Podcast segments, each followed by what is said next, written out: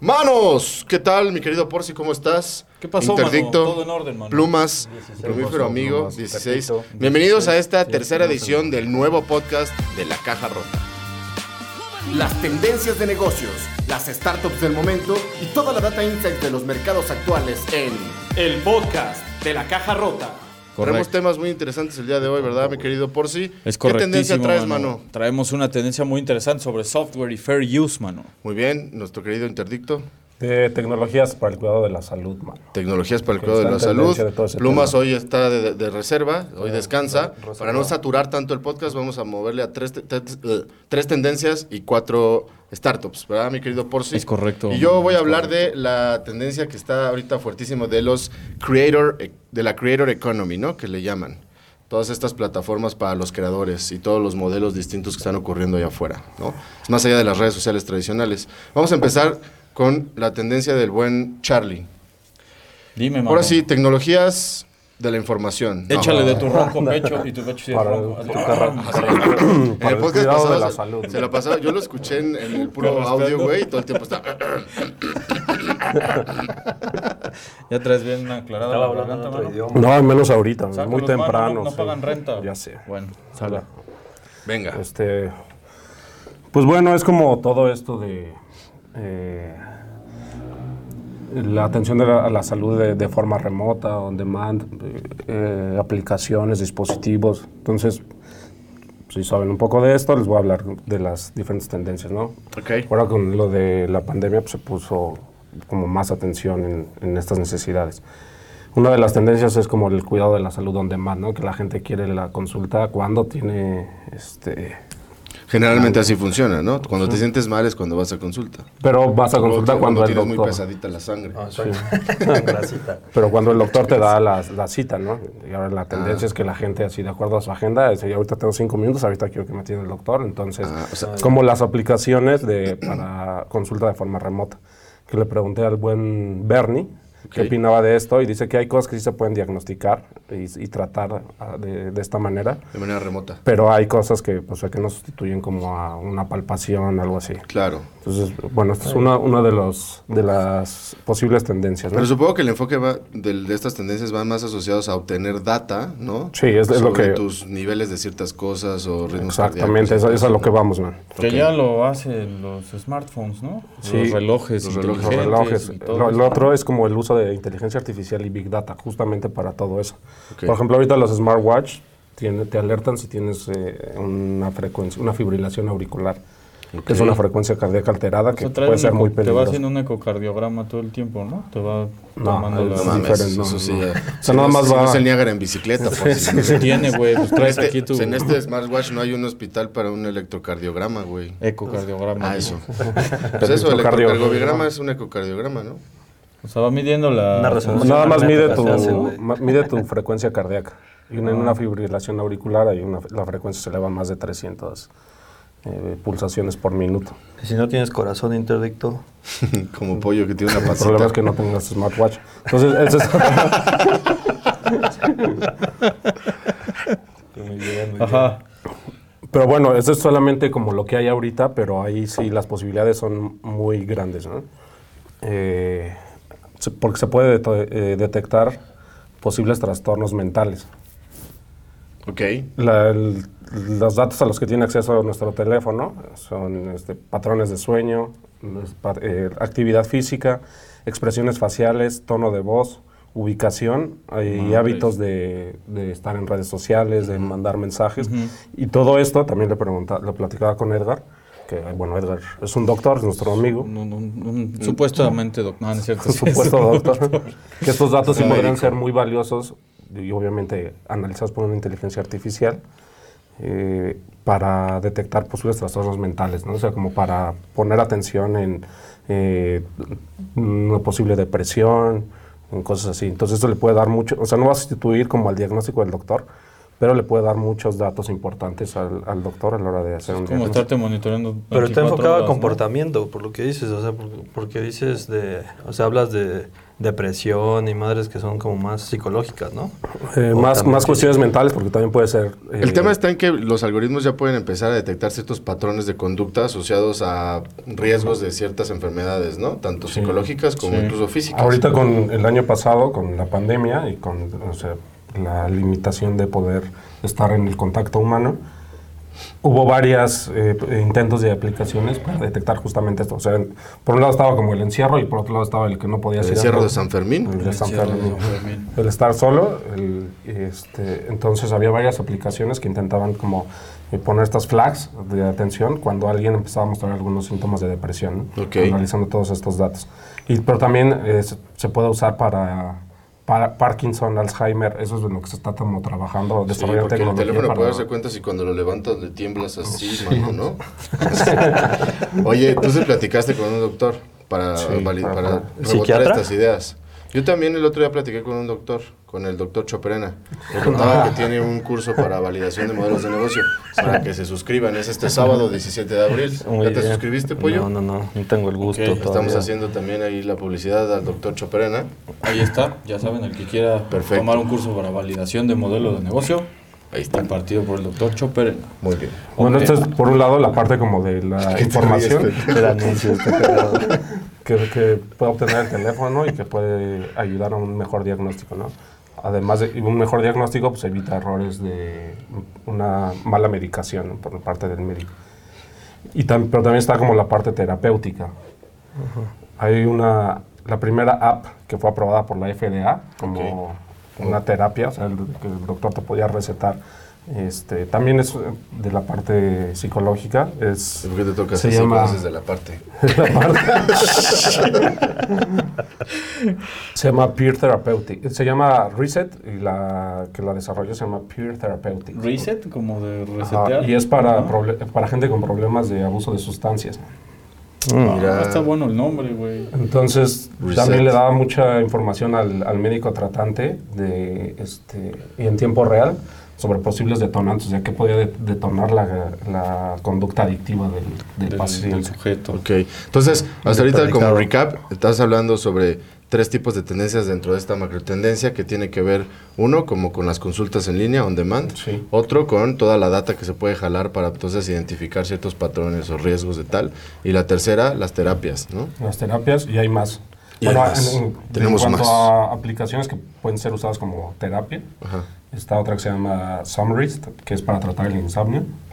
Otra que se llama Endeavor RX, que es un videojuego para niños con TDAH, trastorno de déficit de atención e hiperactividad. Eh, no, Estos también ya Por si tienen, deja de jugar eso. perdón, perdón. o sea, estos ya tienen apro- eh, aprobación de la FDA como terapias. Ok, Hay otra que se llama Luminopia, que es para niños con ambliopía, o ojo perezoso. o sea, ¿amblopía? Ambliopía. Ah, No, no ambliopía. no. No, eso sí está cabrón. A los que se les va ¿qué el es la ambliopía? El ojo perezoso. Los niños que tienen así como que... Ah, como Gaby Boy. Que Hay le que- saludos, Gaby. Boy. Saludos al buen Ah, Gabino. que a mí se me cierra como que conocido un ojito con un veces. ojo al gato y otro Ah, al garabato, es ¿no? Es como un videojuego. Órale, mano. Una pantalla está aquí, el jugador está aquí, el otro está acá, ¿no? Sí, para que lo puedan ver así. no sé cómo funciona, pero pues, está interesante, ¿no? Que- Qué interdicto. El pedo si crees que estás viendo Sí. a él y te contesta el de acá, pues ya. Sí. Si traes muy distraído el ojo. Pero ¿por qué solo para niños? Háblame de, adultos traes algunos pueden- números, interdicto, háblame de números. ¿De qué tamaño es esta industria? Ah, ahorita, ahorita vamos a esa parte. ¿no? Ok. Otra parte es como la realidad virtual. Oh, Que ese, o sea, la- el valor del mercado de realidad virtual aplicado a la salud se espera que sea de 5.1 mil millones de dólares para el 2025. 5.1 mil millones. millones. O sea, 5.1 Cinco billions. Sí, Ajá. billions para el 2025. Y este, eh, yo no sabía, ¿no? se usa como Yo terapia para dolor crónico, Cabrón. como un posible, como un sustituto de, de los analgésicos. Pues sí, porque a final de cuentas, pues puede como... Como que bloquea la cerebro, señal del dolor. Y, y te- este, hay varios estudios en De hecho, estamos hoy en un estudio de grabación. Exactamente. Y ha tenido muy buenos resultados para pacientes con fibra. ¿Con, vi- con VR, o sea, con headsets o cómo? Sí. Órale. Sí, Chido. está chido. Te digo, es el ¿Viste- futuro, viste, el VR. Headsets. este, Headset no solo son audífonos, mi Ah, sí, esa fue una Este mamada que dijo.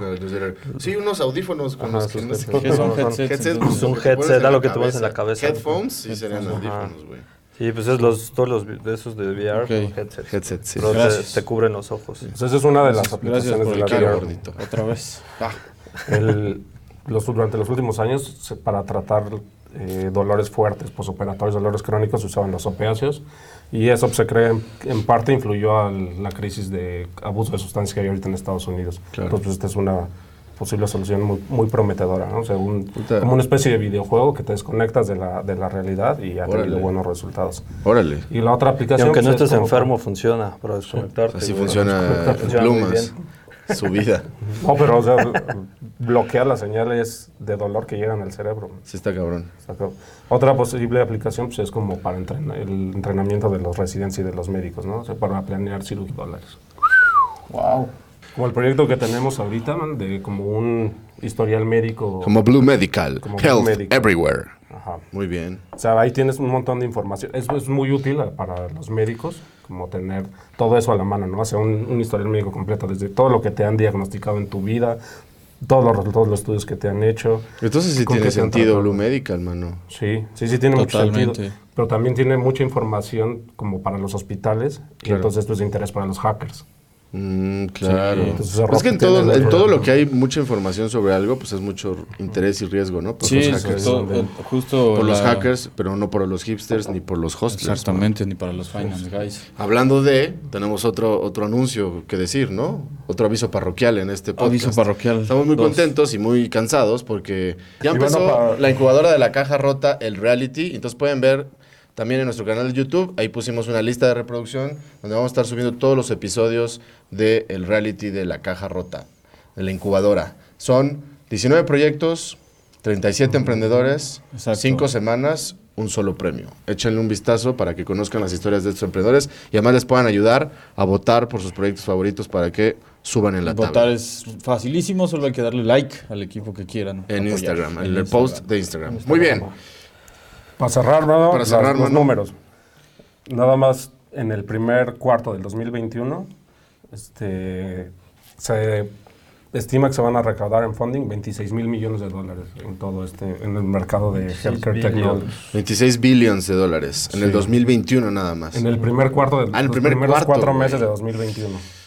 Está muy cabrón. Que va a haber 79 IPOs y Merchant Acquisitions, también en el primer cuarto de ¿Y 2021. SPACs, mano?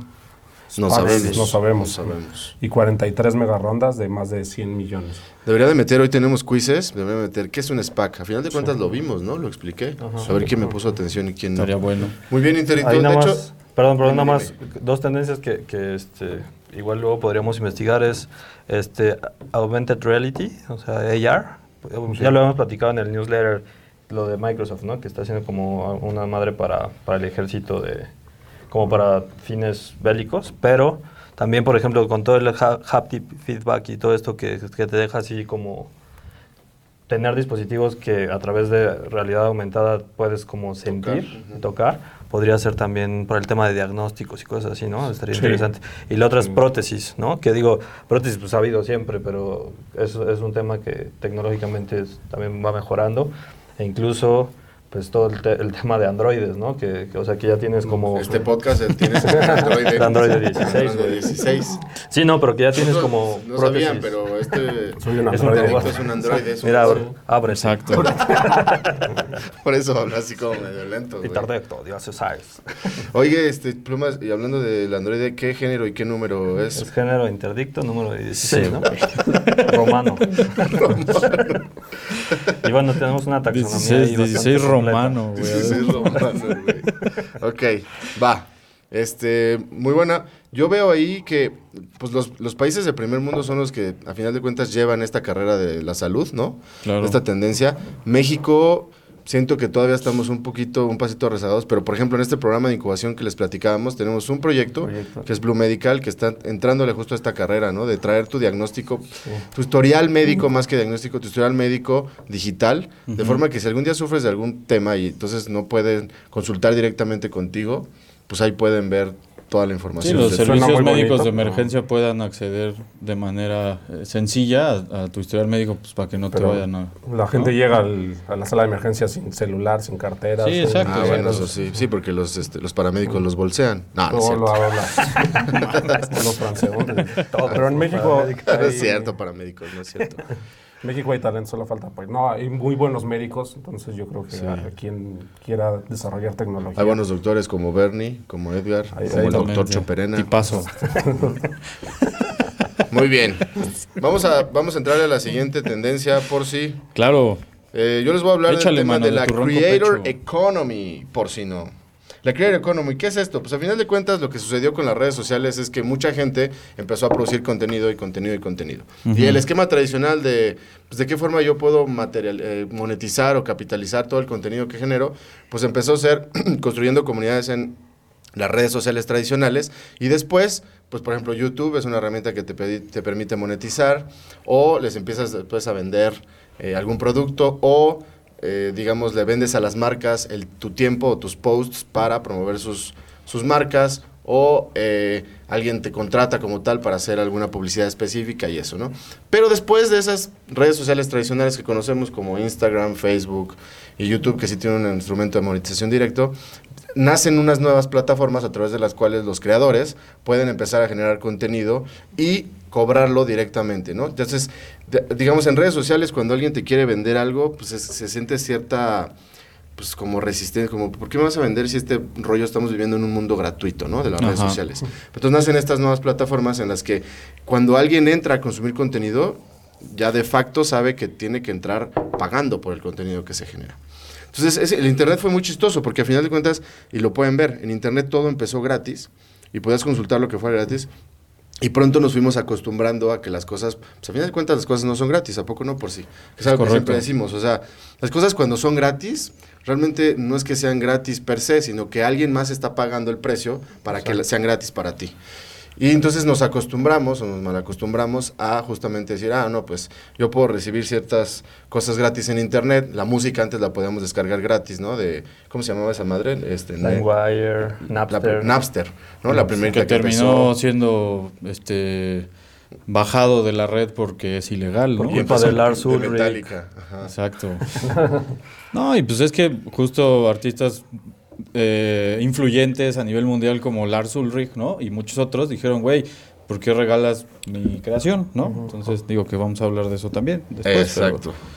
Bueno, eh, entonces, hoy, por ejemplo, ya estamos acostumbrados, pues, supongo que tú pagas una suscripción de Spotify, o por lo menos si no pagas la, si no pagas una suscripción, tienes este. Yo descargo todo ilegalmente todavía. Bueno, pero tú eres un androide, ¿no? Te quedaste programado con 1998.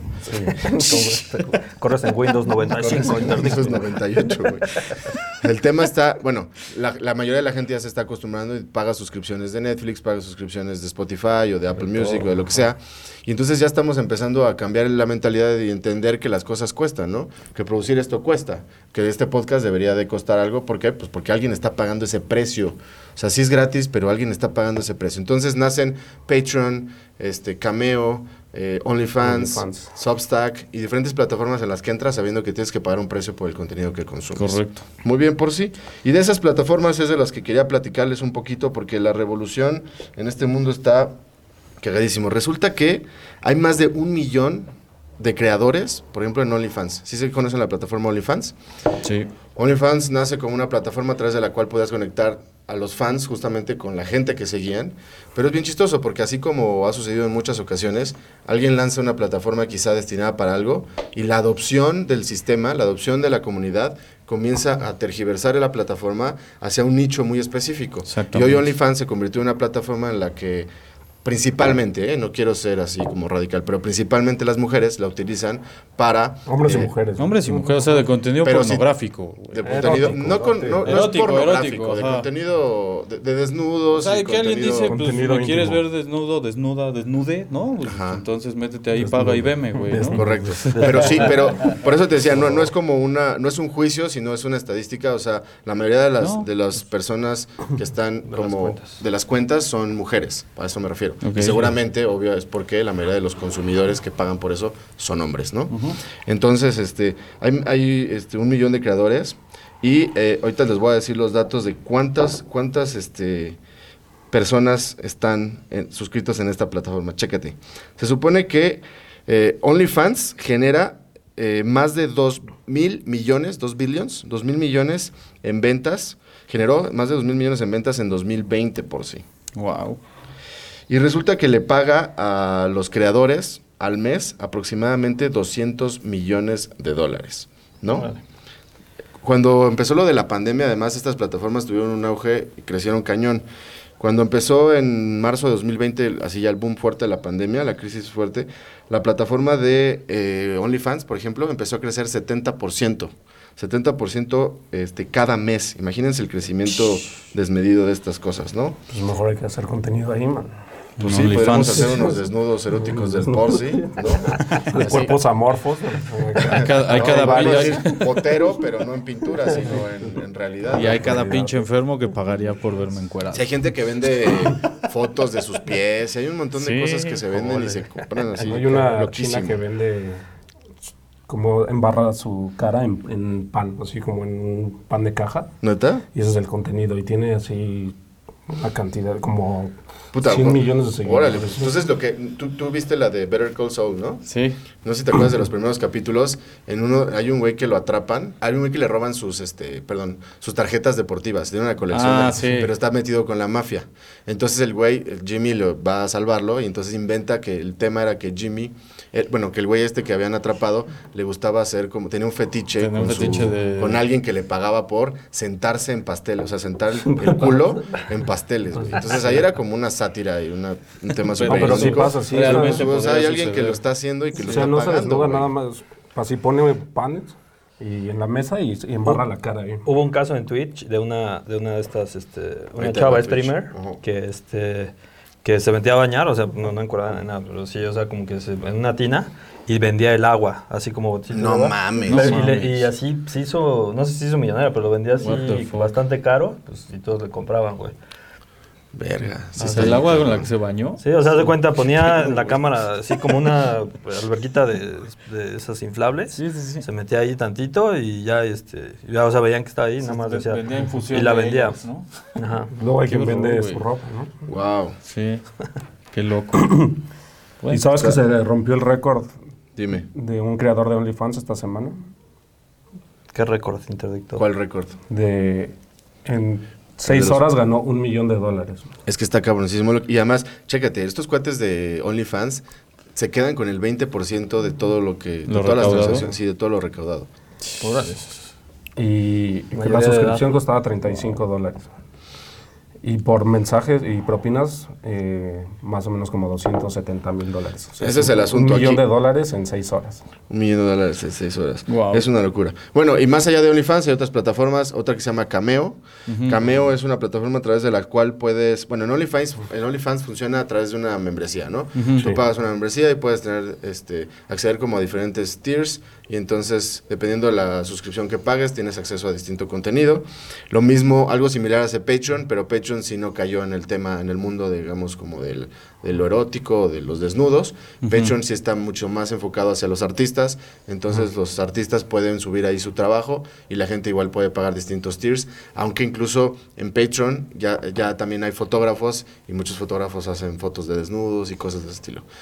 Solo que la tendencia en OnlyFans sí está más hacia desnudos y la tendencia en Patreon está más hacia las artistas. Y luego te digo que está la otra que se llama Cameo. eh, y Cameo es más bien como para poder tener un saludo, un video personalizado de alguna estrella o de alguien que tú quieras seguir.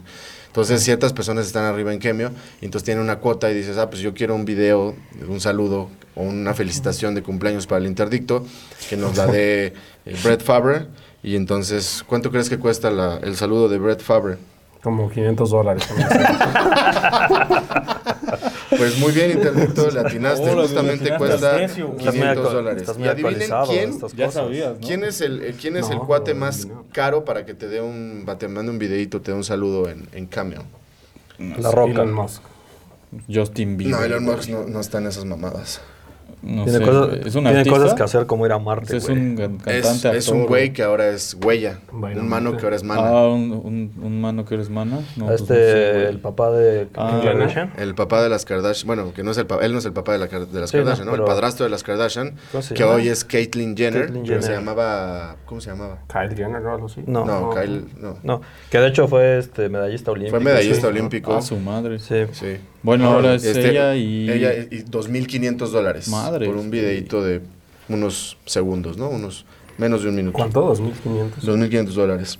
Por Órale. ejemplo, está también en segundo lugar de los más caros, está un cuate de Shark Tank gringo que se llama Kevin O'Leary. Este, este güey cobra mil dólares. Y en tercer lugar está Gary Payton, güey. Gary Payton es el basquetbolista de los. Supersonics de Seattle. Y por ahí, como te decía, está este Brett Favre. Bruce este, Jenner. Bruce Jenner. Correcto. Bruce Jenner, ajá, exacto. Por ahí veía también que está estos cuates de The Office. Alguien de The Office también da... Steve Carell. Steve Carell. No sé si Steve No. Carell, ahorita, ahorita lo busco. Pero sí, está Snoop Dogg, la gente también está, está en el top 15, Snoop. Dogg. Eh, y los demás, ah, mira, está Charlie Sheen. Charlie Sheen cobra 350 dólares, está en el top 15. Charlie. Entonces, No, no, eso no, es no, venenoso, ¿no? Charlie Sheen. Charlie Nuña. ¿Cómo? Es venenoso ese Charlie Sheen. Es venenoso ese Charlie Sheen, pero no seas discriminador, Sí, no pinche interdicto. y fíjense que hay otra plataforma que en México no tiene mucho auge, pero está padrísima. Esta se llama Substack. Y Substack permite a los creadores de newsletters, así como nosotros, Ajá. Eh, de monetizar lo- sus newsletters, ¿no?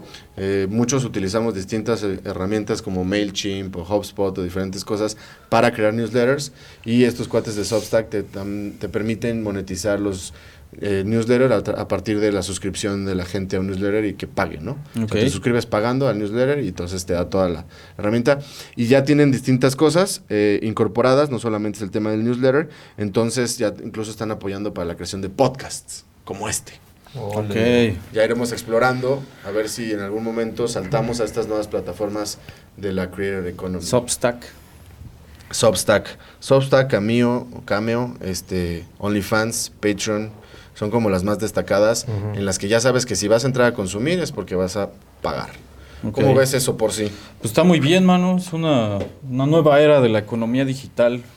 Este, De la Creator Economy, mano. Tiene hecho, su Patreon lado, tiene su lado un poco negativo, lado yo creo, con el tema de que, pues esto que hemos mencionado luego en TikTok y así, ¿no? Que, que muchos, pues muchos centennials consideran que pues pueden vivir de esto y pues no, no, es, no es importante estudiar ni nada de eso, entonces eso, se- eso yo creo que sería lo Pero- negativo, pero pero, todo esto en general lo veo muy Pero, positivo. pe- ¿no? pero piensa, es que ahí Ay, estamos pensando en los influencers que generan contenido no de valor. Exacto. Pero hay muchísimo contenido, contenido que sí es de valor, como el nuestro, por Sí, claro, claro. La o sea, de o sea- Patreon pues, son músicos profesionales, Exacto, o sea, que estudiaron, ¿no? O artistas, o sea, o Sí, sea, es lo, o sea, lo que estoy diciendo. o sea, al tiene final- una, una pe- yo le veo esa pequeña cosa negativa con, el- con esta generación. Yo iba a decir, de Patreon sí tiene su tier gratis. Este, Ajá. y te va bloqueando, depende este, cuánto aportes. Y por cierto, apóyennos porque ya tenemos nuestro Patreon, ¿no, Pepito? nuestro Patreon, sí. Es Nuestro. Patreon. Y tenemos, y tenemos unos tiers, tenemos unos tiers muy chistosos. Ajá. Tenemos niveles de tiers, está el nivel plumífero, que es el entry El level. básico, como el él. básico como él. Después está el interdicto,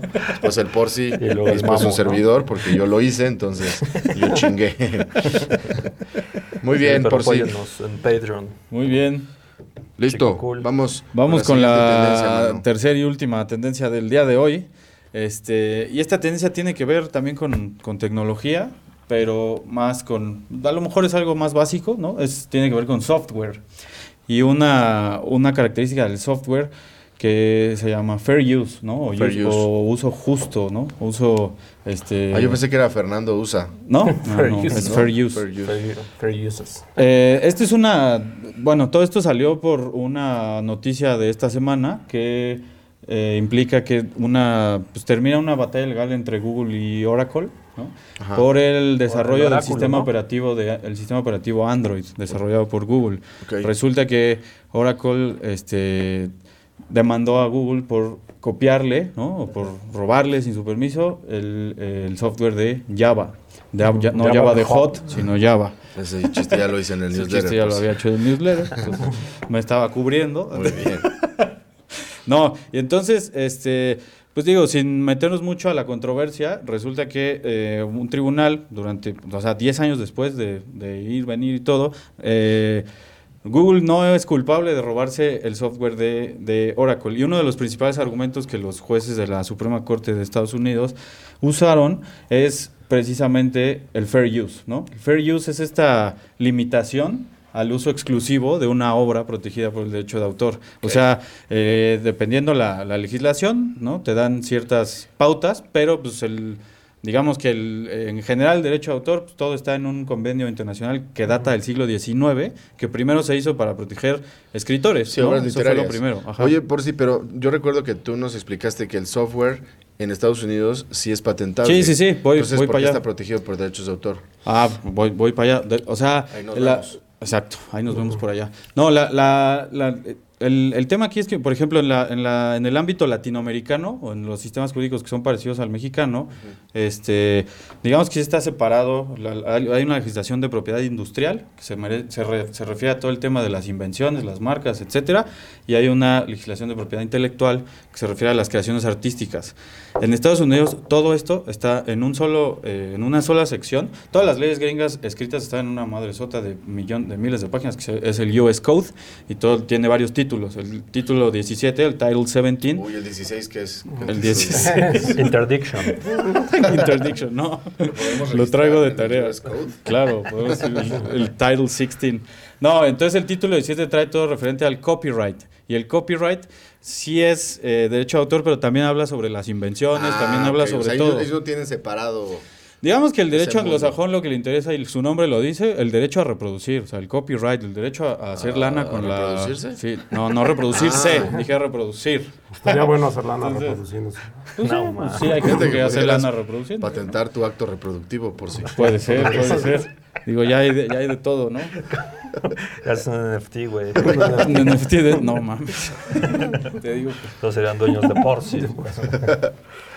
Entonces, eh, sí, lo que dices es correcto, ya lo hemos comentado en otras eh, ocasiones. Ok. El, el software en el ámbito, eh, digamos, en los sistemas jurídicos anglosajones y en los europeos, sobre todo, o sea, Norteamérica y Estados Unidos, Sí. yo, perdón, Norteamérica, Norteamérica y Estados Unidos. y Europa, es patentable. Aquí no. ¿Por qué? Aquí en México el software es tratado como si fuera un libro, ¿no? Como una obra literaria, y lo dice la ley. O sea, tiene una sección de programas de cómputo y dice, estos, este tipo de obras serán tratadas como una obra literaria, porque lo que está protegiendo es todas las líneas de código que implican pues, el- ya el tema de un programa de cómputo, así lo llama la ley aquí. Pero bueno, eh, volviendo al, al, ok, al- entonces al tema. regresamos al tema de que copyright es lo que protege allá el software. Pues el software y, y- y todo lo demás. Y todo ¿no? lo demás. Pero entonces Entonces- Oráculo demandó a, a Google y luego... Ya, platícanos. por O sea, Oracle le di- este, fue y demandó a Google ante una corte um, federal, ¿no? Pero de cierto distrito. Dijo, oye, e- estos güeyes al hacer Android me copiaron mi, este, mi software de Java.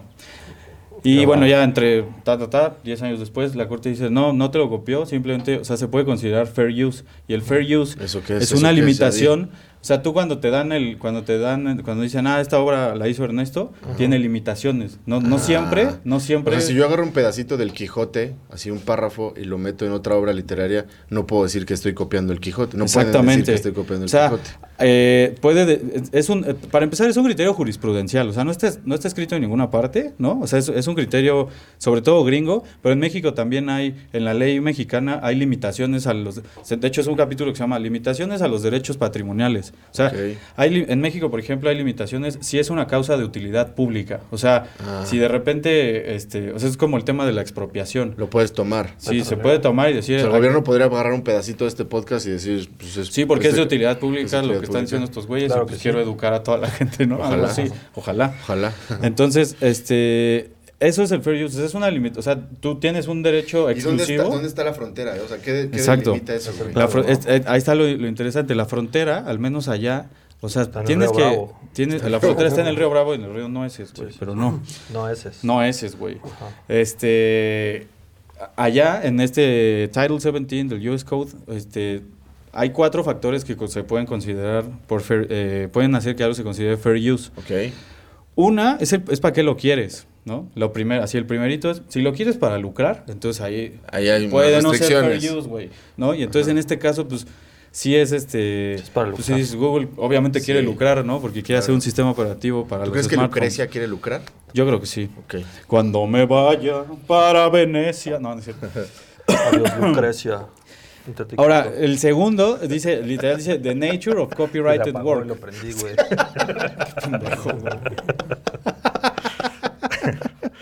Sigue, sigue, sigue. Lo apagué, lo prendí. Ah, Hay que ponerlo a cargar antes de que... qué pendejo. No compraron baterías para este cabrón, güey. Sigue por si sigue, por Claro, favor. claro, claro. Eh, entonces, ¿para qué lo quieres? Si lo quieres para lucrar, no es fair use, pero si lo quieres para fines educativos, incluso hasta dice así el US Code, ¿no? Dice, si quieres sacar 100 copias para tus 100 alumnos, güey, de tal libro, pues sí se puede, güey, ¿no? O sea, no- y el autor no te puede reclamar, ni te puede decir que le debes regalías, nada de eso. Perfecto. El, el segundo, Segundo. es, ¿sabes? La naturaleza del copyrighted work. O sea, que este... Ahí es donde viene como la porción, ¿no? Del, de ¿qué, qué tanta porción de código te, te chingaste. A lo mejor es un, un comando que todo mundo conoce y dices, Ajá, ay, güey. dices, güey, eso lo usan todos. Exacto. Y ahí también hay una, un tema interesante de este caso, que ahorita voy para allá, pero, este, bueno, obviamente, entonces la cantidad, ¿no? Y la naturaleza.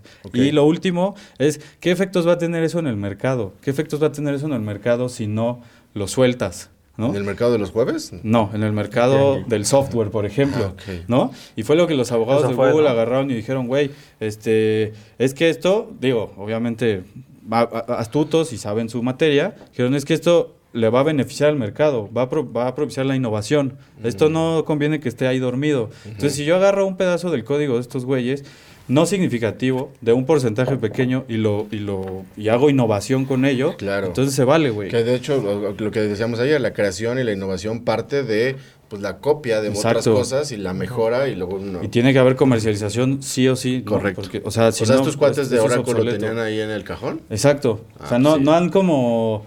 Siempre, siempre se está actualizando y todos los usuarios que tenemos... O sea, Java en, en realidad está en muchas aplicaciones que usamos todos y siempre son actualizaciones como de Box y cosas así, pero no hay una innovación real en ello y fue de lo que se agarró Google para decir, güey, esto sí es fair use porque estoy innovando. Este es el tercero, software". entonces. Tenemos el primero que tiene que ver con el uso lucrativo o no lucrativo. Sí, con el propósito, El del- propósito. del- de, la, de la copia. Después ¿no? es la naturaleza, o sea, qué tanto te chingaste o no. Ajá. Y No, después- más bien, na- no, la naturaleza es el segundo. El Ajá. tercero es the, the amount and so- and sustain- da- da- da- da- da. The amount and cantidad y la- substantiality of the portion used.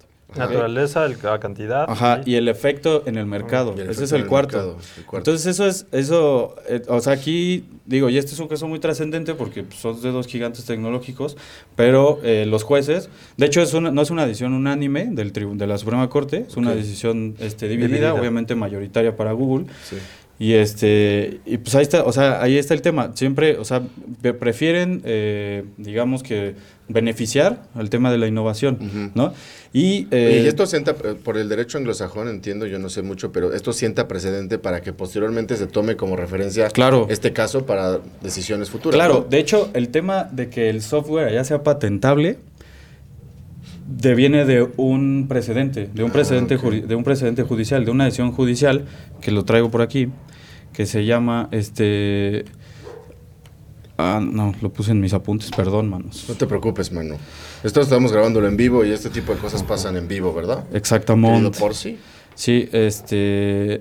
ah, en eh, Lotus versus Borland, que eran dos compañías de software así pequeñas en, en los noventas. Eh, una demandó a la otra por, el, por el- la copia de una spreadsheet, así un, un programa tipo Excel, ¿no? Una macro en Excel. Ándale, exacto, una macro. Justo el, ahí el, la litis, pues, versaba sobre una, este, el uso de macros en una spreadsheet. Y bueno, lo, lo importante de este precedente es que justo el tribunal le dijo al, a- creo que fue a, a Lotus, ¿no? Le dijo, güey, este, sí, ok, el código está protegido por copyright, como la legislación mexicana y como viene incluso en el convenio de Berna, o sea, el, el código está protegido como una obra literaria por lo que escribiste, Pero aquí es diferente, o sea, pero el uso, o sea, pero la interfaz que genera, o sea, le- lo que ejecuta en la pantalla, Es eso se, eso se puede patentar, eso puede tener una, una patente de uso. Claro. Recordemos que hay dos patentes de uso, digo, una patente de utilidad. Ah. O sea, en esta, aquí en México es modelo de utilidad o patente, ¿no? Ok. O sea, el modelo de utilidad es algo derivado de una invención y una patente. le das una utilidad distinta a una invención. Exacto. Aquí en Estados Unidos es patente de uso o patente de utilidad, ¿no? La patente de uso es la invención como tal y la patente de utilidad vendría siendo el, modelo, de utilidad. Entonces, por este precedente, dijeron, ah, claro, el software se puede patentar como una patente de utilidad. Y entonces eso le dio, o sea, eso le dio una revolución completa al software, sobre todo allá. Pero bueno, traigo este algunos números respecto de la industria del software. O sea, Sí. eh, aunque podría parecer que el ámbito latinoamericano va muy atrasado en eso, pero re- eh, representa una gran porción del mercado en, en temas sobre todo de desarrollo de, SA, eh, de, de SaaS, pues de software as a, As a service. ¿no? Entonces, eh, en los países latinoamericanos, México, Brasil, Argentina, Costa Rica, el, más o menos en promedio, o sea, el tamaño del mercado del software de as a service es como del 40%, o sea, del de- y la industria del software latinoamericana es así, este, o sea, es muy importante, ¿no? Sobre de, de este tipo de software, o sea, como que hay mucho, sobre todo en México, muchas empresas y se crean muchos empleos en cuanto a generar este software como, como soluciones específicas para un sector, ¿no? Sí. Así de, "Ay, automatízame las compras, automatízame los pedidos, automatízame, etcétera, ¿no? Entonces, este, pues bueno, esa es la tendencia. Muy Manos. bien. Muy bien, por si todo no, muy use. interesante. Sí. Sí, muy, muy Todo interesante. el mundo de. Siempre por si nos trae esos, esos componentes legales de las tendencias que estamos observando que son muy interesantes. Por si, pues vamos de volada con la ronda de startups. Voy a empezar yo en este caso, que traigo una startup que está súper curiosa. Subimos un TikTok y la gente se puso medio loca también. Lo que hacemos es informar, no estamos recomendando absolutamente nada. Sí, exacto. Esta, esta startup se llama BitCloud. Sí, sí, sí. BitCloud resulta que está revolucionando la manera en que invertimos. BitCloud es una plataforma a través de la cual puedes invertir no en las acciones, no en las criptomonedas, no en los NFTs, sino en las personas. Así es, es como si existieran acciones basadas en criptos de las personas. Entonces, eh, BitCloud sacó, por un lado, como su propia cripto, eh, cripto, que es este BitCloud, y por otro lado, saca unas cosas que se llaman Creator Coins, que son estas criptomonedas de ciertos personajes famosos o de ciertas celebridades o personajes relevantes de distintos medios, ¿no? Entonces, podemos encontrar, por ejemplo, en BitCloud que puedes invertir en Elon Musk, este, que puedes invertir en Ariana Grande, que puedes invertir en Justin Bieber, y dependiendo de la popularidad de la persona, pues el valor de la moneda crece y también dependiendo de la demanda de esa moneda, ¿no? Eh, digo, es una locura. La gente que, han- los de BitCloud han creado ciertas, este, ciertos personajes, ciertas cuentas en las que puedes invertir. Y si tú eres, por ejemplo, Justin Bieber, y dices, ah, pues yo estoy ahí, puedes hacer claim de tu cuenta y entonces validar que ya eres, o sea, que ya Justin Bieber realmente se está haciendo cargo de su cuenta en BitCloud. Y al momento que haces claim, tienes que hacer un tweet. Este, o sea, la forma de hacer claim es como tuitear tu cuenta Twitter este, Se verifica. tengo- y automáticamente recibes el 10% de todo lo que se recaudó Del valor. del valor. Tú puedes, yo me metí a ver qué onda, yo ya creé mi, mi, Sí, te- mi Creator si Coin. quieren invertir. Si quieren invertir en mí, entre- ahí pueden verla, no, pero no recomendamos nada.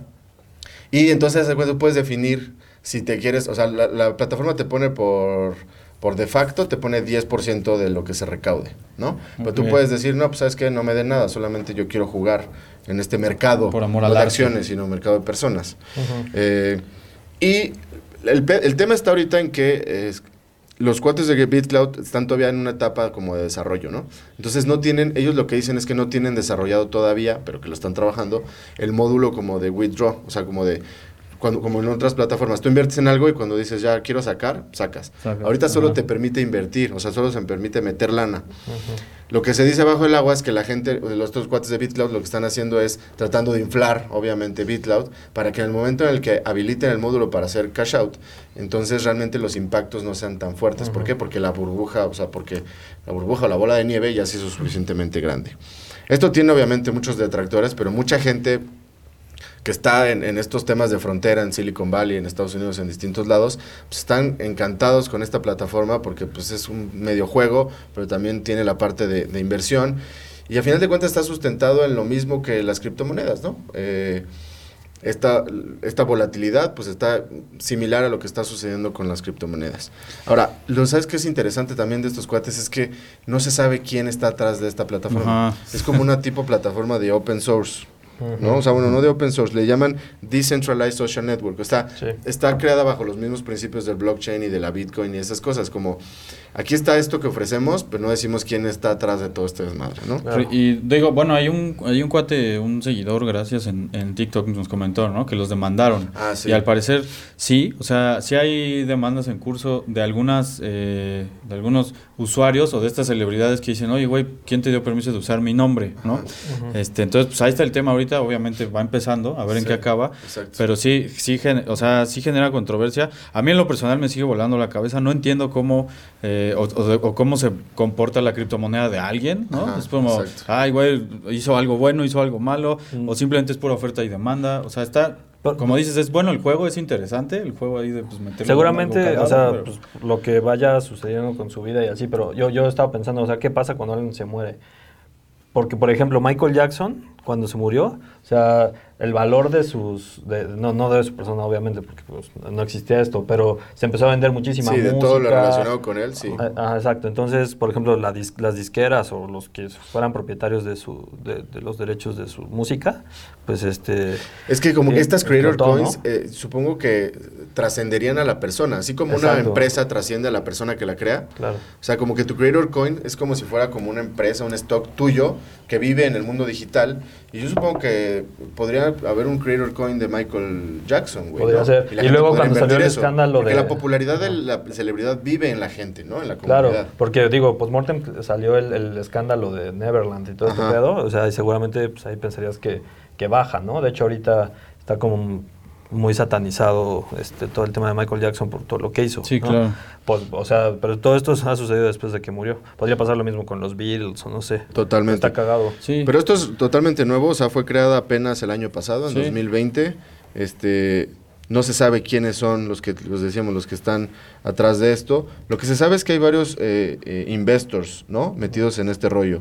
Y uno de ellos tiene que ver con este, los cuates de Coinbase, ¿no? Coinbase Ventures. Están sí, sí. atrás de este rollo como inversionistas. Órale. Pero realmente los, los creadores no, no se sabe qué pedo. Pero puedes encontrar un montón de gente, ¿no? Por ejemplo, aquí en la página principal puedes encontrar, como te decía, ¿no? Elon Musk, Chamat, y ves las palomitas si están o no certificados, eh, más bien verificados, ¿no? Sí, ya hicieron Ujú. el- Si ya hicieron el claim o no han hecho el claim. Justo esto del claim ha de ser como para cubrirse un poco del tema del uso de imagen sin autorización, ¿no? Es como, güey, pues sí te voy a pagar, güey, ahí está. Yo O sea, encuentro, por ejemplo, sí. aquí en la lista principal está, hay como 15 mil celebridades, lo que subieron al principio. Está. Kim Kardashian, no está verificada. La verdad es que las que veo verific- ver- verificadas son gente que no ubico yo, no identifico. este Está Jack Dorsey, no está verificado. este, digo, Elon Musk no está verificado. Kanye West no está. Steve Aoki, está Steve Aoki. Steve Aoki sí está verificado. ¿Está interdicto 16? Pero muchos que No. están verificados, justo estaba leyendo ahí una noticia, o sea, jus- muchos que no están verificados están pidiendo que se eliminen sus cuentas. O sea, es como, no quiero tu 10%, quítame Sí. de tu quítame. cosa esa, güey. Pero bueno, pues, y ver. está el buen Sean, VP de My First Million Podcast. Ajá. este unos cuates bastante buenos sale con el cofundador de The Hustle y este güey pues, está ahí ahí tiene está verificado sí hay un montón Pamela Anderson está verificada por ejemplo güey Órale. este están Selena Gómez varios mira quién, quién más de los Caigo que creo que es este Un DJ. un DJ Caigo está verificado. Buenísimo. Ah, sí buenísimo Bueno, a mí me gusta su música. pues un montón, échenle un ojo, lo que platicamos aquí son startups, como decimos, del momento, y este es un fenómeno que a mí personalmente me voló la cabeza, no sé si realmente es alguna burbuja que vaya a tronar, no sé si vaya a ser algo que pueda trascender o no, pero está interesantísimo. Pues Muy ahí bien. está, Muy muy bien, bien. Pepe. Bueno, Plumas, ¿Qué traes tú? Yo voy a hablar rapidísimo de Roblox, que es una, es una empresa que está como enfocada a...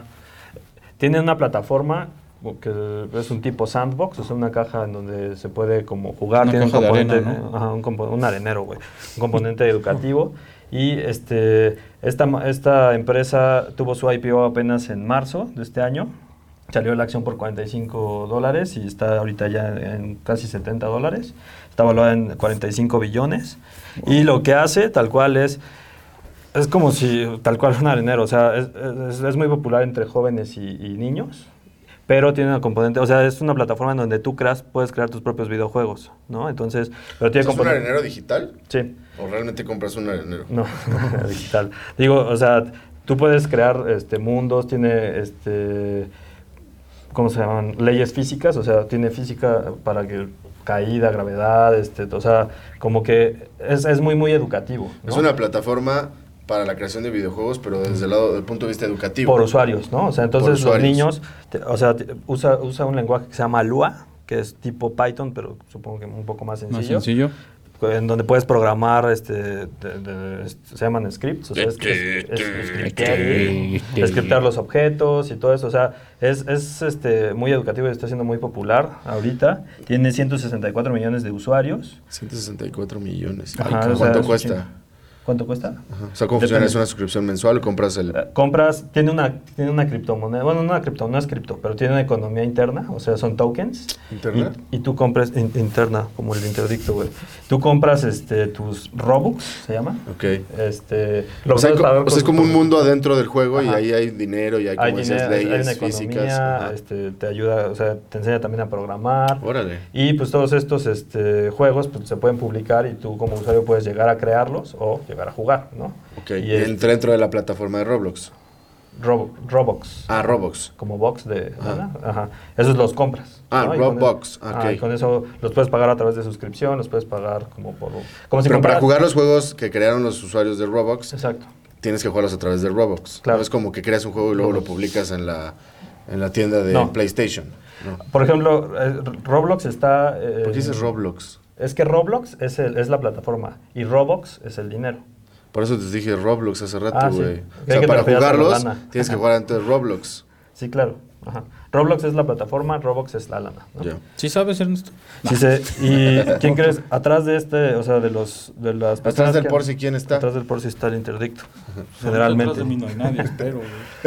Hace poco hablabas de Mark Andresen, ¿no? El que Ajá. habla de la suerte. Él es uno de los últimos inversionistas que, que ha, este, se ha Seguro metido con esto. Anderson and Horowitz. Supongo, no, no lo sé. Este, por ejemplo, eh, 400 Robux cuestan 129 pesos o este, puedes pagar este, eso mismo como suscripción y te da 450, ¿no? Oye, Y eso me recordó. eh, Hay un juego de Mario Bros. que se llamaba como Mario de crear algo y puedes crear mundos de Mario Mario, Bros. Mario Maker. Sí, y sí, todavía nos vamos más atrás. No sé si jugaron motocross. ¿Se acuerdan de motocross? Era una motito y luego tienes que hacer así. Sí, sí. Y había y podías crear tus propias Tus pistas. Pues. O sea, ponías como rampas o ponías estos bucles o así. Sí, sí, sí. Sí, el. Creator Mode, muchos juegos lo tienen. Ya. Eh, Lo que se volvió como muy es, popular fue justo con Mario Maker porque pues subes tus mundos a, a la nube y todo el mundo Ok. los puede ver y obviamente se arranquean. De estos son los más difíciles, los más visitados, tal, tal. Muy interesante. Y bueno, pues esta madre está también como muy en boga, está muy enfocado a la... ¿Sí es para los niños nada más o también los adultos? Sí, no puede entrar quien sea, pero este, o sea, Pero la está adopción muy del mercado está enfocada. Sí, a niños y, y- y adolescentes. Y, y la verdad es que las gráficas pues, no se ven tan chingonas, ¿no? O ah, sea, ok, son entonces- juegos básicos. Ajá. Y el interdicto. El interdicto yo lo creé justo en, Roblox. Y luego lo imprimí en 3D, güey. Ya se me volvió a apagar. Vas interdicto. Te toca. Ahí le pones un sonido de, de que prendió. No, la Sí, que yo traigo se llama DNA Notch. Ok. Esta fue creada por... DNA Notch. Más, más medicina. Ajá, por Ah. un ingeniero biomédico que se llama Cristo y una bióloga y genetista que se llama María Carvela. Eh, lo que hacen, bueno, un poco de números, ahorita es de Londres, sigue siendo privada, está valorada ahorita en 36 millones de libras.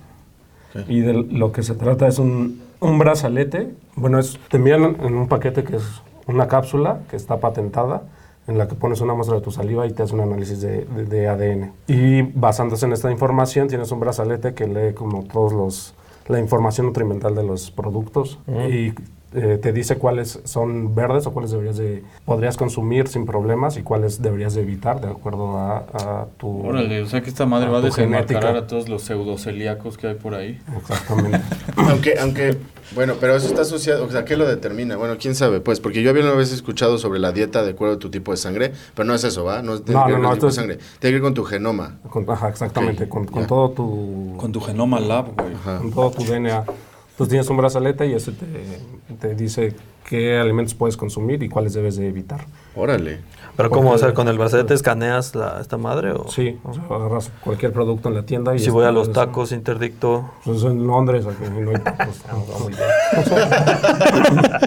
y bueno, tiene una app en la que ya pues, te dice como qué es, o sea, personalizado de acuerdo a tu DNA. Está chingón. Y esto, pues, o sea, no es, no es como la dieta de acuerdo a tu tipo de sangre. Aquí con el con tu, tu- con todo tu genoma puedes saber si tienes predisposición para afecciones cardíacas, predisposición para algún tipo de cáncer. Órale. ¿Crees que si hubieras tenido ese brazaleto de chiquito, no, hubieras quedado, no te hubieras quedado sin pelo, mano? Yo no te hubiera No comido hubieras el podido comer. Igual no te hubieras Como no tiene nada que eso, ver con la mano. alimentación, pues probablemente no.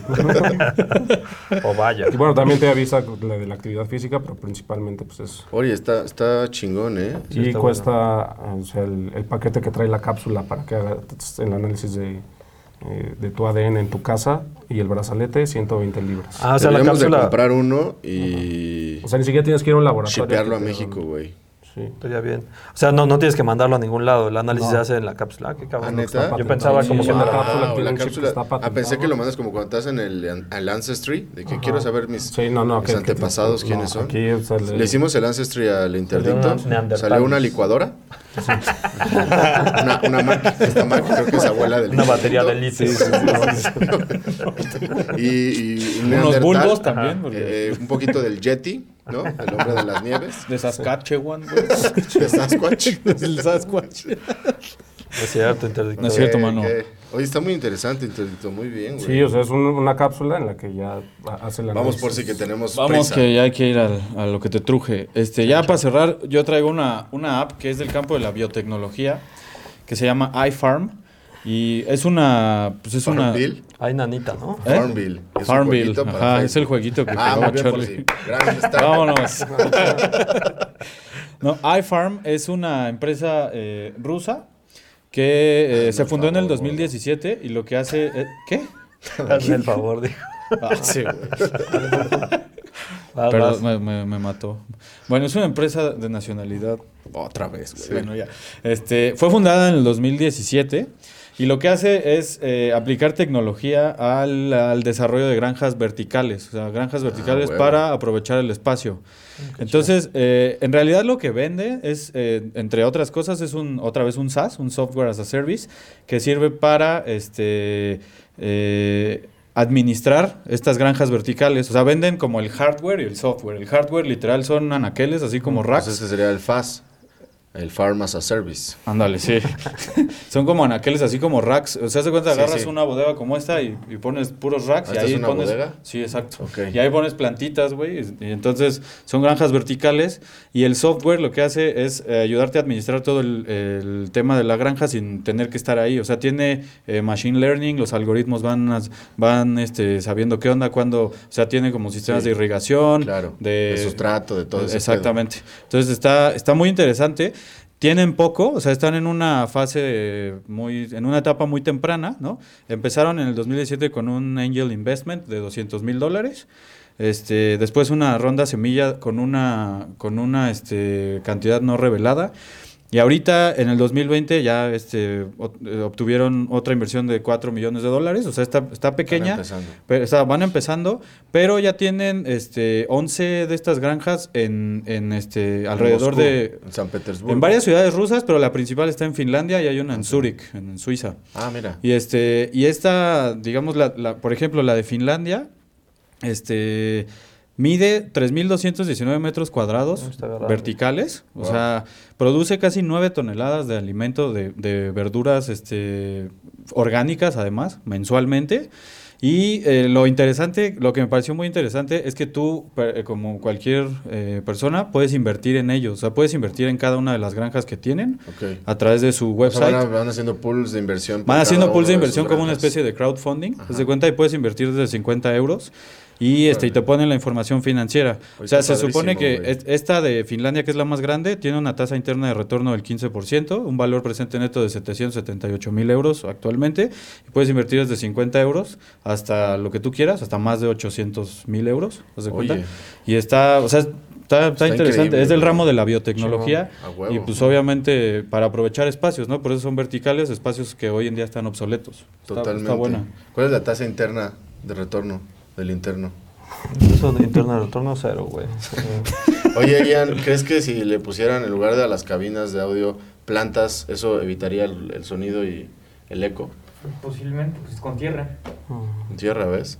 Mira. Mira nomás. Un buen diseño. En lugar, de, Pues en lugar de poner estos materiales, poner plantitas en todas las paredes, Nada mano. más. Muy Pues bien, Ponzi. iFarm, mano. Muy interesante. Muchas gracias por seguirnos, mano. Denle like, compartan, échenle un ojito a nuestro pagas. nuevo programa, el reality de la caja rota, la incubadora. También echen un ojo a newsletter, suscríbanse, es gratis. Y listos, mano. Listo, vámonos. Vamos a darle.